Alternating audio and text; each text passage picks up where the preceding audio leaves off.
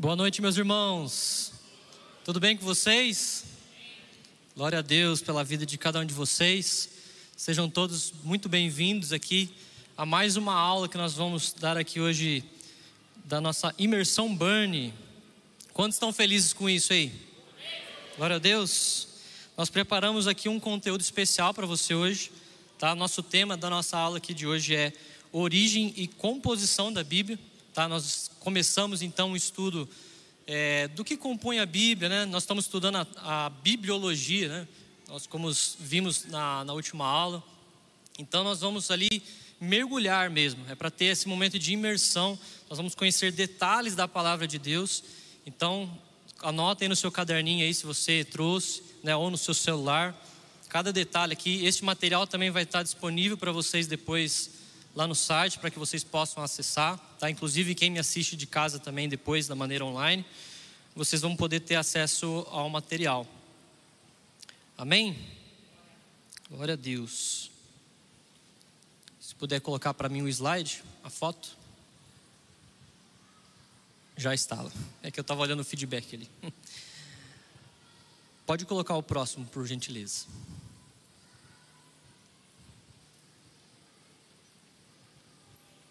Isso, muito bem. Deixa eu abrir aqui também para acompanhar.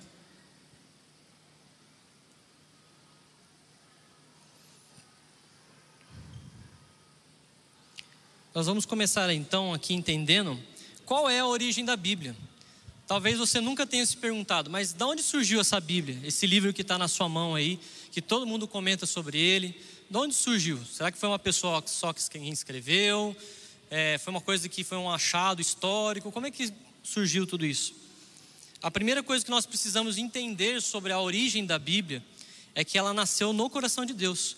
A Bíblia, ela é a própria voz de Deus para mim e para a sua vida, para que nós possamos entender qual é o caminho, qual é a verdade, aquilo que ele tem para cada um de nós. E eu gostaria que você abrisse comigo lá em 2 Pedro, no capítulo 20. Não, capítulo 20 não, perdão. Eu acho que é 1,20. Acho que faltou só a referência aqui.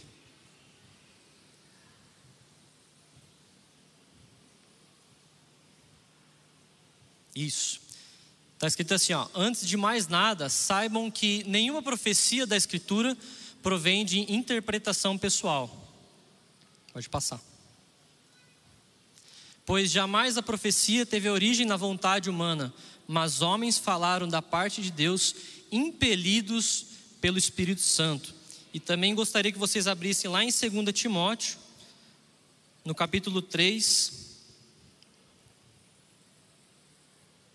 no versículo 16 e 17, nós vamos ler.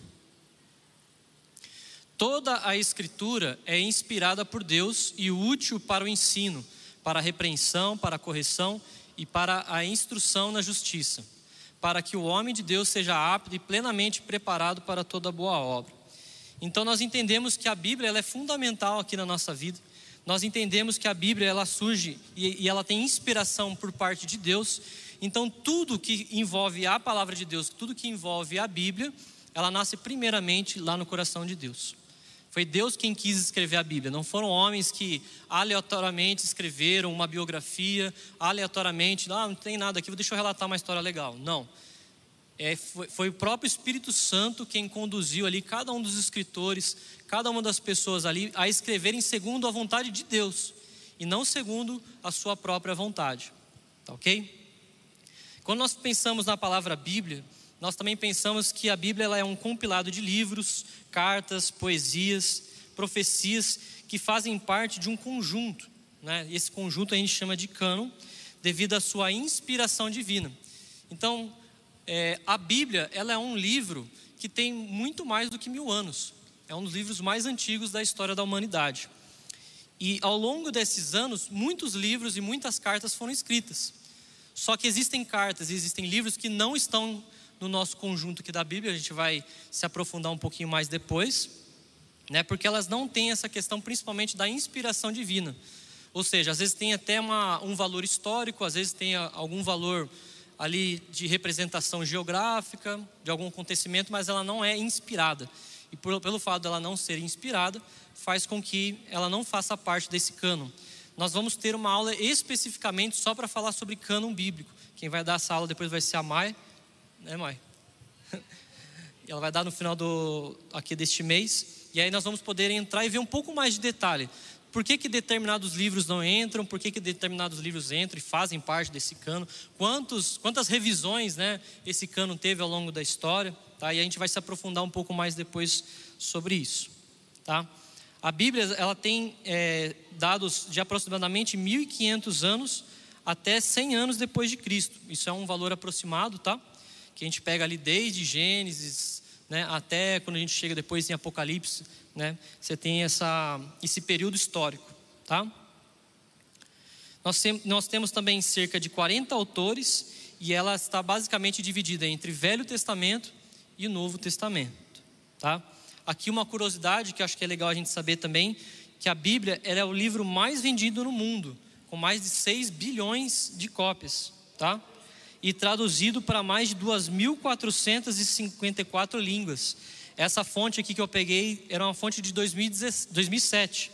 Então pode ser que agora, né, em 2022, isso ainda esteja cada vez mais, mais atualizado, novas línguas, né, é, estejam tendo acesso aqui à palavra de Deus. E eu creio que isso é um plano de Deus, né? Porque a gente crê que até que todos, né, tenhamos aqui o conhecimento da verdade, né? É, aí Jesus voltará. Então isso faz parte do plano de salvação, inclusive de Deus, né? Que que a Bíblia seja traduzida para todas as línguas, que todas as nações tenham acesso. E eu e você que somos um canal para que isso aconteça, amém? Esse, não, não é porque simplesmente é um livro legal, mas é porque é um livro que realmente o autor senta do seu lado e ele que te conta a, qual é a história dele para você. Você crê nisso? Quando você está fazendo, quem está fazendo a leitura diária aí? Levanta a mão aí. Oh, glória a Deus, aleluias. Então, quando você está colocando lá, você põe através de áudio, ou você está lendo no seu quarto, seu momento de devocional, Jesus, o próprio Jesus está ali do seu lado e fala assim: vem cá que eu vou te contar uma história hoje, antes de você deitar, vem cá, para você ter bons sonhos. Vem cá que eu vou te revelar uma verdade que vai mudar a sua vida. Vem cá que eu vou te mostrar algo que talvez você nunca tenha visto. E isso é muito legal, porque qualquer outro escritor do passado, ele não consegue sentar ao seu lado e contar a sua própria história, mas Jesus ele está aqui, ele está no momento que você está lendo a sua palavra, ele está ali te ensinando cada momento da sua vida. Amém? Pode passar para mim, por gentileza. Aqui nós vamos começar então a observar um pouco mais de como foi essa evolução da escrita da Bíblia. Bom, a gente já entendeu então que a Bíblia ela nasce da vontade de Deus para que ela seja revelada aos homens e os homens possam ali, de certa forma, registrar aquilo que Deus está falando. Só que a gente, se a gente observa a vida de Adão e de Eva, por exemplo, eles tinham uma quantidade de informação muito menor que nós temos. Por exemplo, na época deles não existia lei, Jesus não tinha vindo, não tinha tido todos esses tipos de acontecimento. Então a quantidade de informações era muito pequenas. Na época de Adão, inclusive, nós vemos alguns tipos de leitura né, e de escrita que nós conhecemos como cuneiforme, que é aquelas que eram entalhadas nas, nas, nas rochas das, da, das cavernas. Né? E existia algo que, inclusive, está na Bíblia também, que a gente chama de tradição oral. Ou seja, os pais, né, eles ensinavam os seus filhos a respeito da lei, da verdade, da Bíblia. Né? E isso perdurou por muitos e muitos anos. Né? Então, até Moisés não existia nada é, disso de forma tão bem escrita, né? A gente vê que Moisés, ele é a primeira pessoa ali que vem, que, que Deus entrega para ele algo assim, é, para que a história começasse a partir dali, né, ser registrada, e ele conta qual é a gênese, qual é o começo da história. Fala assim, então volta lá em Adão, que eu preciso que você registre então desde o começo até agora, para que a galera que está vindo aqui depois de você também tenha acesso a essa informação e essa tradição é, oral ela possa ser permanecida, permeada. Amém? Então, isso é algo, inclusive, que nós deveríamos continuar fazendo, né? Inclusive, a responsabilidade pelo ensino deveria ser cada vez mais de nós pais, né? É, para que essa tradição não acabe. Né? Os nossos filhos têm uma referência em nós de que nós somos realmente é, pessoas cheias do Espírito Santo, que conhecemos a Bíblia, que somos referências né, sobre isso daí, sobre o que é a verdade. Né? Nós manejamos bem a palavra da verdade e por isso nós podemos ensinar. Isso começa dentro de casa. Né? A palavra nos mostra o quanto isso é importante. Então, até Moisés, é, essa tradição era muito forte, era muito bem estabelecida, tá? Até é, mais ou menos aqui uns 700 anos da vinda de Moisés, já tinha evoluído a escrita para os papiros. Né? Então, ali no começo da história, nós vimos os registros na forma das pedras, né? e elas existem até hoje. E aí, é, uma nova tecnologia entra, se eu posso assim dizer, né? que são os papiros, que são esses papéis que são feitos de fibra de bambu ou de algum outro fibra de celulose, e que começou lá no Egito e que isso permeou para o mundo inteiro como sendo um material necessário né, para que ali coisas pudessem ser registradas. E obviamente eu tenho certeza que isso nasceu por parte da estratégia do Senhor, porque foi é Deus quem nos dá a sabedoria para que a gente possa desenvolver algo novo, né? A tecnologia, tudo que nós conhecemos, todo esse aparato que vocês têm aqui hoje só é, só é possível porque Deus revelou ao homem, né? É, qual era o, o clique, né? Qual era a revelação da verdade? Então, o papiro ele surge com 2.200 anos antes é, de Moisés. Né? Moisés ele está ali datado mais ou menos no ano de 1500 antes de Cristo, tá? E neste momento em que Moisés começa a escrever né, o Pentateuco, ele escreveu primeiramente ali nos papiros, tá?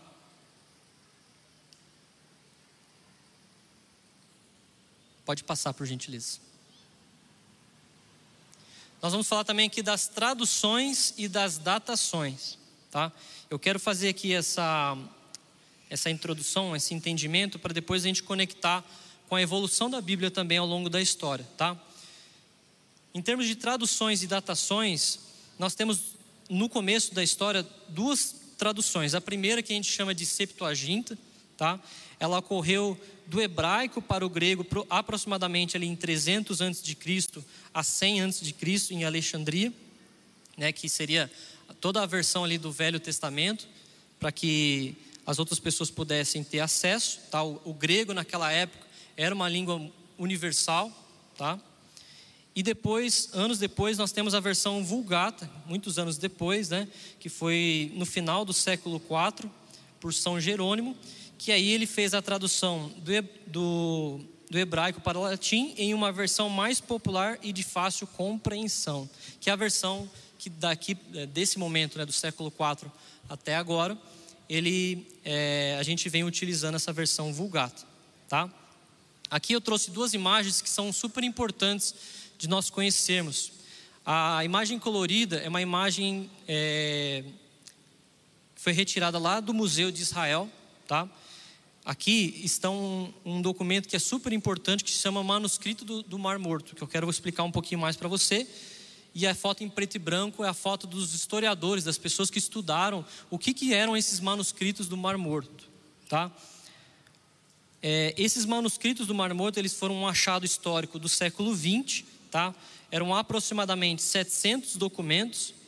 E até então a versão mais antiga que nós tínhamos da Bíblia em papiro ela datava do século 4 depois de 9, perdão, depois de Cristo. Né? O último artefato que nós tínhamos de comprovação histórica é de 9, então depois de Cristo, e que agora no século 20 nós encontramos mais uma evidência que reforça a veracidade da Bíblia, ou seja, que a Bíblia, aquilo que está na Bíblia é de fato verdade. E isso é um instrumento em que os historiadores utilizam para saber se uma coisa depois de mil anos, né, ela continua sendo fiel à, à sua origem. Né?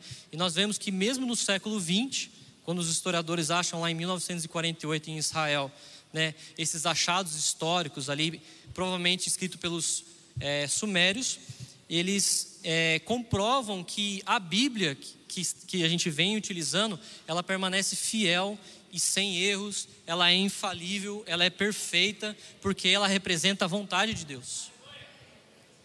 Olha quantos anos se passaram desde então, né? Eu estou falando aqui de um, um, milênio praticamente, né? E mesmo assim a gente ainda encontra evidências bíblicas que comprovam que a Bíblia é a verdade, é a palavra de Deus. Eu não sei se vocês é, escutam às vezes alguém falando isso, mas eu é, convivo às vezes num, num ambiente que tem bastante gente que é ou agnóstico, ou ateu, ou não acredita em Deus, ou não acredita na Bíblia, né? e tem assim, alguns argumentos do tipo: ah, a Bíblia não é a verdade. A Bíblia foi, durante todos esses anos, ela foi alterada. Então, a Bíblia que você tem em mãos aí, ela não tem é, chances de corresponder à verdade original daquilo que Deus de fato falou com aquele povo. E isso quebra toda essa tese, porque isso aqui é um achado histórico, isso aqui é uma evidência histórica, geológica. Uma coisa que eu acho, que eu sinto, que ela comprova que mesmo aqueles textos de tão antigamente, eles continuam sendo tão verdadeiros até hoje. Então, quando você ouvir isso de alguém, você fala assim: ó, oh, peraí, que eu aprendi algo, diferente lá no culto de imersão. Que existe um negócio que chama Manuscrito do Mar Morto, que é um achado recente que comprova que a Bíblia é a verdade. Você já está munido aí com mais, está afiando cada vez mais a sua espada aí para que a palavra de Deus penetre o coração dos homens. Porque ao longo da história, muita, muitas coisas foram escritas. Não foram só os evangelhos, não foram só o Velho Testamento que foram escritos. Muita gente escreveu a respeito de Jesus sem conhecer Jesus, tentando distorcer qual era o sentido da, da Bíblia, daquilo que Deus queria dizer, mas glória a Deus, porque Deus manteve isso inalterado. E nós podemos hoje chegar aqui, podendo ter a certeza de que tudo isso que a gente crê, tudo isso que a gente estuda, tudo isso que a gente está se aprofundando aqui, é de fato a verdade. Vou dizer uma coisa para vocês. Eu na escola, eu fiz prova, vocês provavelmente também. Vocês, vocês como eu, foram obrigados a acreditar que o mundo e o universo surgiu a partir de, do nada de uma coisa chamada Big Bang. Você fez prova disso. Só que não existem provas, nem científicas, nem pode procurar onde você quiser, que comprovem a origem de um Big Bang, por exemplo. Assim, tudo bem, você quer acreditar na teoria do Big Bang, mas de onde surgiu o Big Bang? Como é que surgiu o estalo? Você volta sempre para a mesma pergunta: cadê o Criador? Então, todas as coisas na criação apontam para Deus, inclusive a Sua palavra.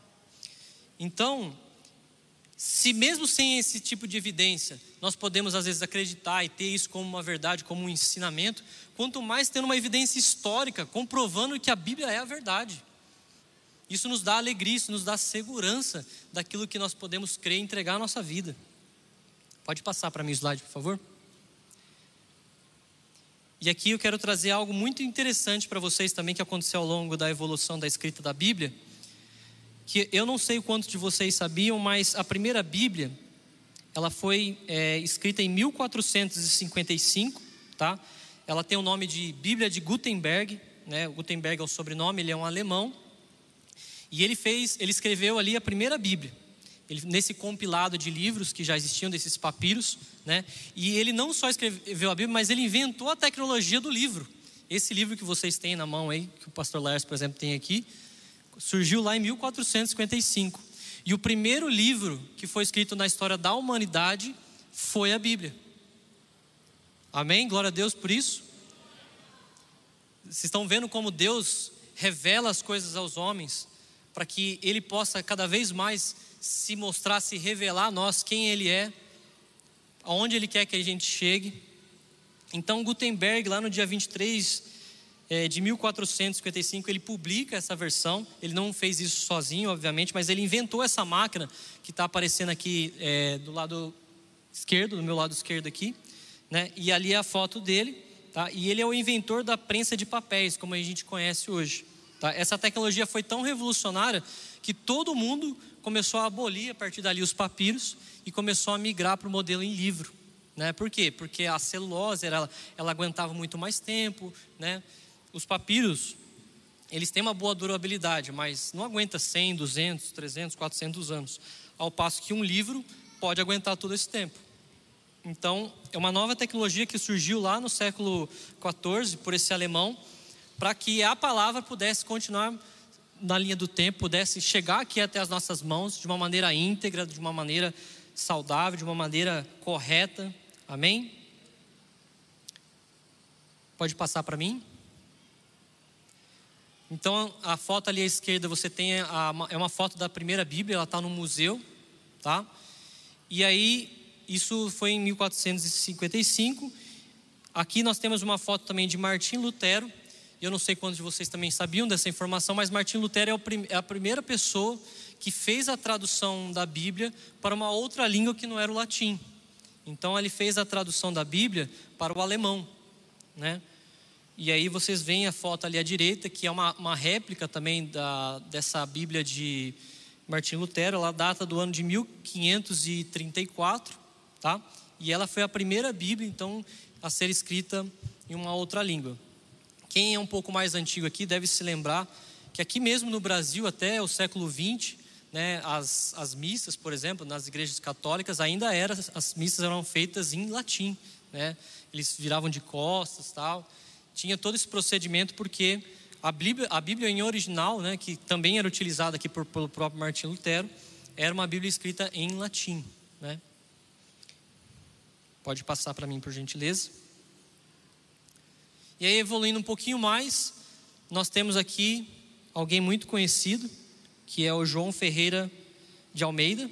Tá? Ele data aqui do ano de 1629 a 1691. Ele basicamente dedicou a sua vida inteira para fazer a tradução da Bíblia do latim para o português, ou seja, essa versão que eu e você conhecemos.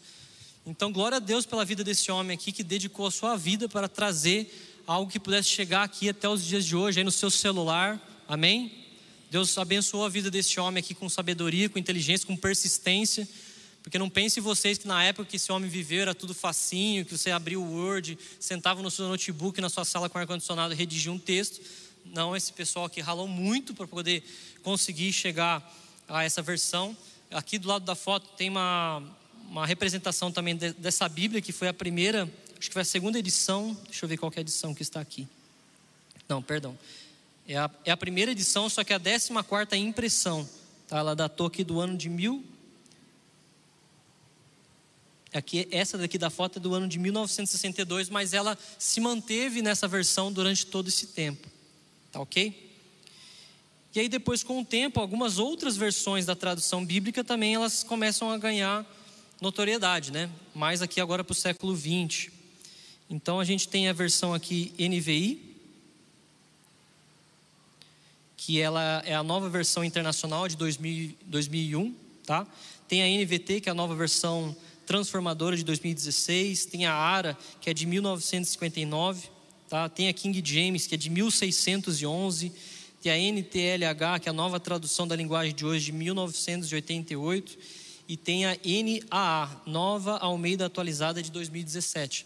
Então, quando vocês veem que a gente coloca aqui em cima ali no, no cabeçalho geralmente tem uma sigla, está se referenciando a qual tipo de tradução que nós estamos falando sobre a Bíblia, né? E glória a Deus por isso, porque a linguagem lá vai mudando, né? Imagina se a gente tivesse que usar aqui um dialeto ainda do ano de 1500, como seria difícil, né? Até mesmo a nossa compreensão. Então não é que a Bíblia ela é, vamos dizer assim entre aspas, atualizada, mas é a linguagem, tá? ela se torna cada vez mais fácil o entendimento, né? A NVI, que é uma que a gente usa bastante, então ela não tem às vezes aqueles termos, no, ou às vezes usa os termos em terceira pessoa, tal, usa de uma outra forma que fique mais fácil o entendimento. Tá ok? Pode passar, ah, já passou. Ainda falando agora sobre estrutura é, e divisão, nós vamos começar aqui olhando então primeiro o Velho Testamento, tá? A palavra Velho Testamento vem da palavra em hebraico berif, que quer dizer velha aliança. O Velho Testamento ele é composto por 39 livros e ele é organizado por temas. Então, no ano passado, quem deve ter feito a, leitura bíblica percebeu que se você lê a Bíblia de capa a capa, você tem uma certa desconexão cronológica, porque a Bíblia não está escrita e organizada cronologicamente. Quem está fazendo este ano já está conseguindo perceber essa diferença, que nós comecemos a, a ler Gênesis, né? Depois a gente pulou para Jó, por exemplo, que não é a sequência do livro, por exemplo, que está aqui nas nossas mãos. Por quê? Porque existe uma sequência cronológica né, na Bíblia que ela não está né, nesse tipo de divisão. A Bíblia está separada por temas. Tá? A gente começa, por exemplo, pelo Pentateuco, que são os cinco primeiros livros. Depois nós temos os livros históricos, é, os livros poéticos e depois nós vamos falar aqui sobre profetas maiores e menores. Tá? Só explicando aqui, profetas maiores e menores não quer dizer em termos de importância, tá? Mas é realmente com relação ali às vezes ao, ao tamanho da referência, né? Foi dado essa, esse nome de profeta maior ou menor, tá? Que às vezes tem pequenos, é, poucas capítulos, né? Posso assim dizer, tá ok? E eu quero trazer aqui para vocês também algo que é muito importante, é, sobre o conhecimento, que é sobre uma palavrinha assim, é, sobre os livros apócrifos. Deixa eu dar um zoom aqui no meu celular para ficar fácil para eu ver também. Esse livro que aparece aqui é, do lado direito, está escrito assim, o período interbíblico, é um livro que eu li também, esse livro, eu super recomendo para vocês, tá? É do Enéas Togni, e ele conta exatamente essa narrativa que tem de Malaquias ali, daqueles últimos momentos ali que é narrado do Velho Testamento, até a vinda de Jesus. Né? Algumas pessoas acham que nada aconteceu, né? Existia no passado até algumas versões de Bíblias que viam quatro páginas em branco. Não sei se a sua porventura é assim. Né? Hoje em dia já não tem mais isso, porque representa, né, entre aspas, aqui um, um, um silêncio histórico, né? É como se Deus não tivesse manifestado ali nada e a gente vê que realmente teve muita coisa acontecendo aqui. E eu quero já desde já a te encorajar a entrar lá na playlist da Burn. Nós temos lá a aula, se não me engano, 41. Eu vou depois eu coloquei até uma referência dela aqui, que conta, foi o próprio pastor Neto quem, quem deu essa aula sobre o período interbíblico, né, ou interstamentário, que ele, ele narra em detalhes tudo o que aconteceu neste período, né, das invasões, de tudo que, que aconteceu com o povo e a preparação do cenário para a vinda de Jesus. Tá? É uma leitura também para quem quiser ler o livro que é super fácil, super confortável. E eu tenho esse livro aí. Caso algum de vocês precisem, podem me procurar também, que eu depois eu dou uma referência. Se vocês abrirem uma Bíblia católica, ela é uma Bíblia diferente da nossa. Por quê? Porque ela tem é, alguns livros a mais. E esses livros a mais que tem, por exemplo, na Bíblia Católica, a gente chama de livros apócrifos, ou deuterocanônicos, né, que são livros que eles não têm a inspiração divina. Né? Eles são considerados livros que têm problemas, às vezes, históricos, geográficos, e eles não fizeram parte desse cânon bíblico, né, desse, dessa avaliação, porque ela entra em conflito com vários temas. Né? Por exemplo, tem a questão lá da, da oração para os mortos, tem questões relacionadas a. Quando você pega o livro, por exemplo, aqui de, de Judite, né, que é um dos que tem na Bíblia Católica, que ele faz, às vezes, uma comparação com o livro de Esther. Então, tem vários problemas quando você lê, né, e neste livro tem trechos do livro que você pode fazer essa comparação, que acabam conflitando. Tá? Eu vou.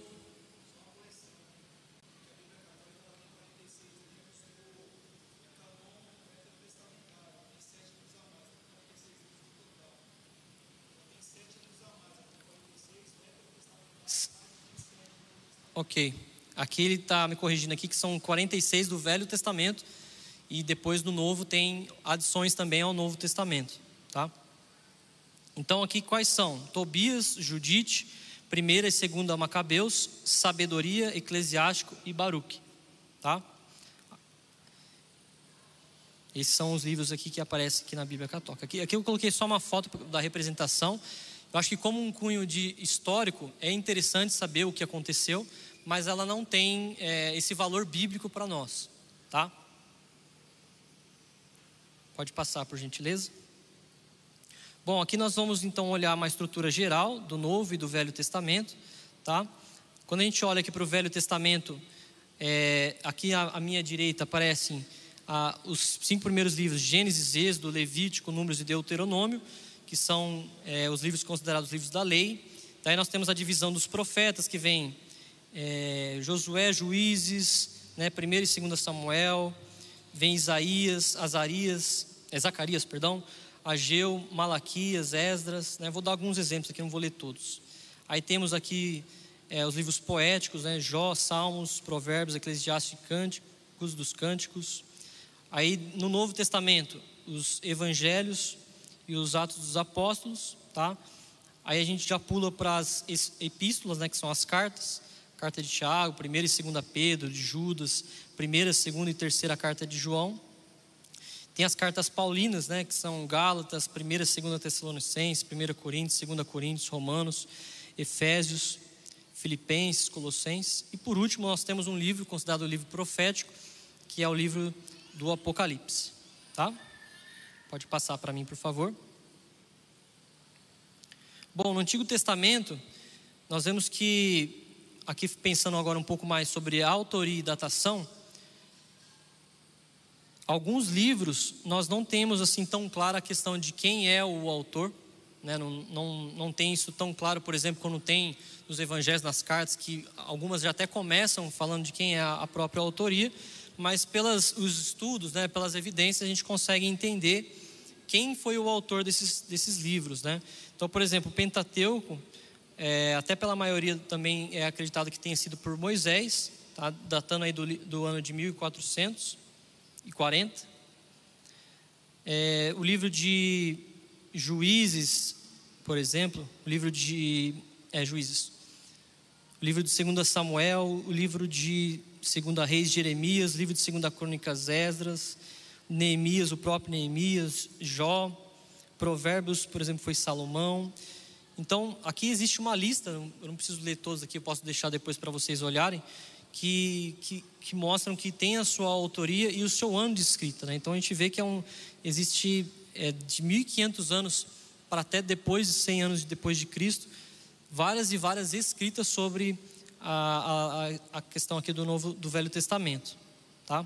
Passa para mim, por gentileza. No Novo Testamento, a gente tem talvez um livro ali que, que tem um pouco mais de discussão, que é o livro de Hebreus, né, sobre a questão da sua autoria, mas na maioria deles são bastante claros, né, o seu autor. Então, por exemplo, Mateus, o próprio Mateus, né? Lucas, é, Lucas, o Atos também, Lucas, 1 Coríntios, Paulo, Gálatas, Filipenses, 1 Tessalonicenses, 2, 1 Timóteo, foi todos Paulo. Né? A importância que esse homem teve aqui para que essa escritura pudesse chegar aqui até nós?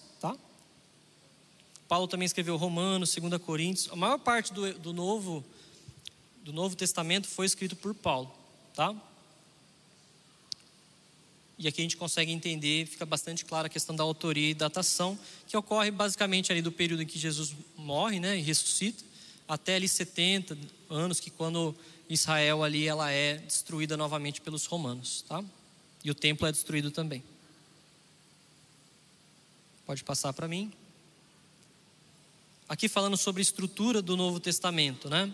Então ele é composto por 27 livros, Tá? Ele tem aqui a questão dos evangelhos, que a gente acabou de falar, das cartas, e por último, que é a, a revelação que a gente chama de Apocalipse, é o livro de Apocalipse. Na questão dos evangelhos, eu queria destacar aqui que existe uma palavrinha que é importante a gente conhecer, que são os evangelhos sinóticos e não sinóticos, tá? Alguém saberia me dizer aí qual é o único evangelho que é considerado não sinótico? Puder levantar a mão assim, falar bem alto aí. Quem? João. Isso aí, parabéns. É, aqui, essa aula, inclusive, também tem lá na, na EAD da Burn, tá? Se você entrar lá, eu, esse slide, inclusive, essa foto também está lá, com essa representação, tá? Mas o que, que significa ser sinótico ou não ser sinótico? É porque os evangelhos sinóticos são evangelhos que possuem semelhanças, né? Os, as referências, as parábolas, elas se encontram nos três evangelhos, né? Que seria Mateus, Marcos e Lucas. João, ele já não tem essa característica sinótica, né? Ele, até porque ele tenta apresentar Jesus de uma outra forma, né? Da divindade de Deus, tá? E não, e não como os outros três que, que têm características também diferentes, mas que têm essas semelhanças nas questões da, dessas referências. A gente olha a foto, por exemplo, o livro, o Evangelho de Marcos, ele tem 76% aqui de semelhança com Lucas e Mateus, tá? É, se a gente olha Mateus, ele tem 25%, né? Que é comum a Lucas e Lucas. É, 20%, por exemplo, do Evangelho de Mateus só tem em Mateus. 35% do Evangelho de Lucas só tem no Evangelho de Lucas. E a maior parte que tem aqui, não, só 3% que tem no Evangelho de Marcos, mas praticamente ele quase todinho aparece também nos outros é, evangelhos, tá? Também acredito que o Evangelho de Marcos tenha sido um dos primeiros a serem escritos, né? Que deu esse start. E depois vieram, vieram os demais também a serem escritos. Pode, vamos abrir então. Eu quero abrir com vocês aí em três referências para a gente ler. A primeira sobre essa questão de ser um evangelho sinótico, né? Mateus capítulo 3, versículo 13. ao 17.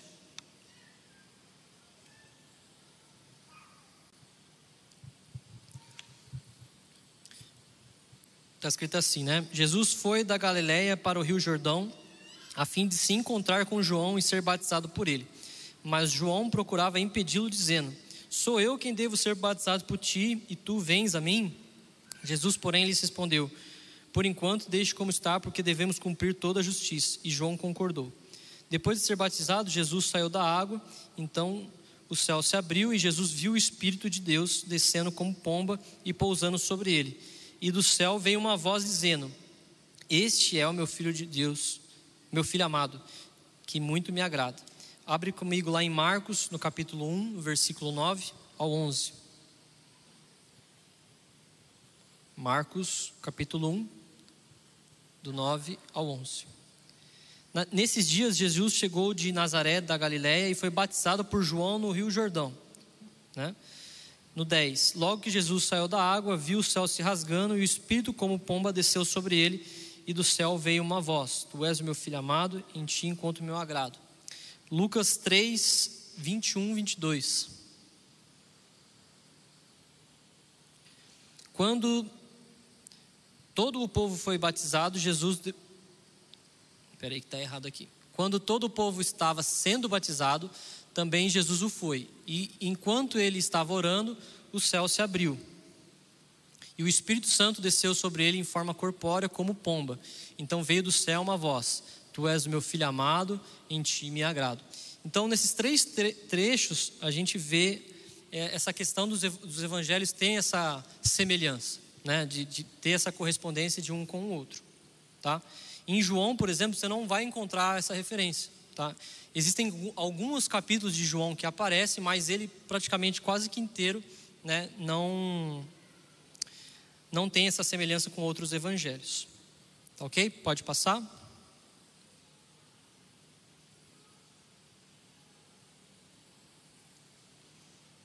Bom, essa aula aqui que eu estava comentando do, do, panorama dos evangelhos, então é a aula 41, se você quiser anotar. Eu até peguei ontem, na hora que eu estava fazendo, o pastor Neto estava comentando exatamente sobre essa questão né, do, dos evangelhos sinóticos e não sinóticos, e também dando um panorama geral sobre os evangelhos. Você pode entrar lá. E depois do final tem até um questionáriozinho para você poder preencher, para você ver se você acertou, se está indo bem ou não. Mas é, é interessante que você entre lá. Talvez você é novo na igreja, você ainda não conhece. Entre lá na playlist da Burn, Velho, é, Novo Testamento, perdão, aula 41, tá? Panorama dos Evangelhos você já vai encontrar essa referência aqui. E por último, nós queremos aqui encerrar é, trazendo uma reflexão. E eu acredito que nesse momento a gente vai aqui investir uns 10, 15 minutinhos conversando. De tudo isso que nós lemos aqui, nós entendemos que a Bíblia é a palavra de Deus, nós entendemos que a Bíblia é a verdade, que mesmo tendo passado todos esses anos, todos esses séculos, a Bíblia se manteve inerrante, infalível, perfeita. Nós temos evidências históricas que comprovam isso. Eu não estou falando aqui de fé, mas eu estou falando aqui de evidências históricas que comprovam que a Bíblia é a verdade, que a, a sua origem nasceu ali no, no, próprio coração de Deus, na vontade de Deus, que fosse revelada aos homens e para que, para que essa revelação pudesse gerar transformação de geração em geração até que ele voltasse. Amém? Nós entendemos também a participação de homens de Deus que foram cheios do Espírito Santo, né, que Deus ali revelou coisas a eles, sabedorias, tecnologias a eles, para que a gente pudesse ter essa Bíblia no seu celular. Então, quando você olhar a Bíblia a partir de hoje, você não vai mais olhar apenas como um livro, você vai ver ali a vida de cada um desses homens que se entregaram para que ela pudesse chegar aqui até a sua geração, até os seus dias de hoje. E nós aqui temos o dever e a responsabilidade de continuar levando essa palavra por onde quer que a gente for. Tá? Deus agora nos deu a tecnologia do celular e não foi à toa, foi para que o evangelho, a palavra dele pudesse se expandir ainda mais pelo mundo, talvez aonde o livro não possa chegar, onde um livro não possa ser lido, mas um celular às vezes chega. Um celular chega numa prisão, mas às vezes não chega um livro, para vocês terem a noção. Né? Aqui no Brasil é muito comum isso, dentro dos presídios, por exemplo, terem os presidiários têm celulares, mas não podem ter acesso a um livro. Então, eu creio que tudo parte de uma estratégia de Deus para que nós conheçamos quem Ele é. Né? E Ele nos dá essa sabedoria é, nesta noite aqui, para que a gente faça também uma reflexão. Se de fato a gente acredita que a Bíblia ela é a palavra de Deus e como ela pode mudar a nossa vida a partir de hoje. Talvez você nunca tenha é, visto a Bíblia dessa forma, com essa profundidade, né, entendendo esses detalhes. Quem assistiu, por exemplo, é, aquele filme Anjos e Demônios, que foi escrito até um livro por Dan Brown, você vê, por exemplo, que ele se baseia em um evangelho totalmente corrompido, né, que eles falam que é o evangelho de Maria Madalena, né, que eles usam isso como uma fonte de história para tentar é, combater a Bíblia. Mas hoje você está saindo aqui com ferramenta para poder combater esse tipo de heresias, para combater esse tipo de pensamento maligno, né? Que ainda que você assista um filme como esse, você tenha argumentos fala assim, olha, tudo bem, eu entendo que é só um filme porque eu conheço a verdade, a verdade, a palavra de Deus diz isso, isso, isso, isso, isso, né? E de tantos outros pensadores que tem por aí que se usam desses documentos históricos para poder contrapor a verdade da palavra de Deus. Amém? O pastor quer falar alguma coisa?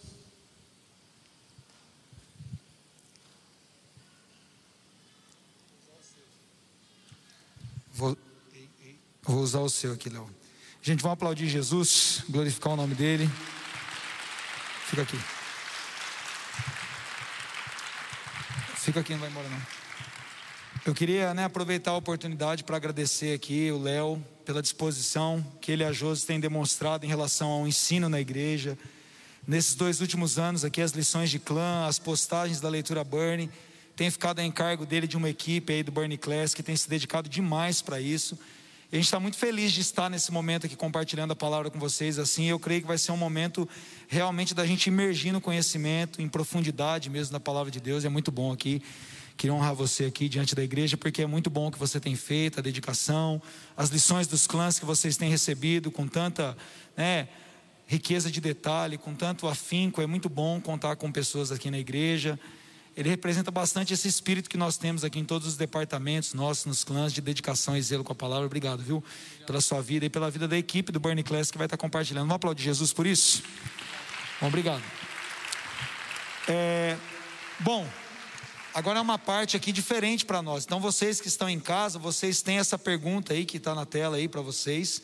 Você acredita que a Bíblia é a palavra de Deus, é, que a Bíblia é a palavra de Deus e como ela pode mudar a sua vida? E você vai fazer uma reflexão, vocês que estão em casa que não podem estar presencialmente, vão fazer uma reflexão por escrito em relação a esse tema, enriquecê-la com versículos distintos em diversos pontos da palavra de Deus. E eu vou me despedir de vocês que estão em casa agora, a gente vai encerrar a live e nós vamos ter uma atividade para as pessoas que estão aqui dentro fazerem juntas, mas você faça isso, é uma redação entre 15 e 20 linhas com esse argumento aí sendo provado com a própria palavra de Deus e depois você vai subir essa atividade lá para poder certificar que você participou dessa aula. Deus abençoe vocês, graça e paz. Até sábado aí as nossas irmãs, nós teremos o Legacy aqui para as mulheres e domingo os nossos cultos 10 e 19. E agora eu vou ficar com os de dentro de casa aqui, vou propor um exercício para vocês.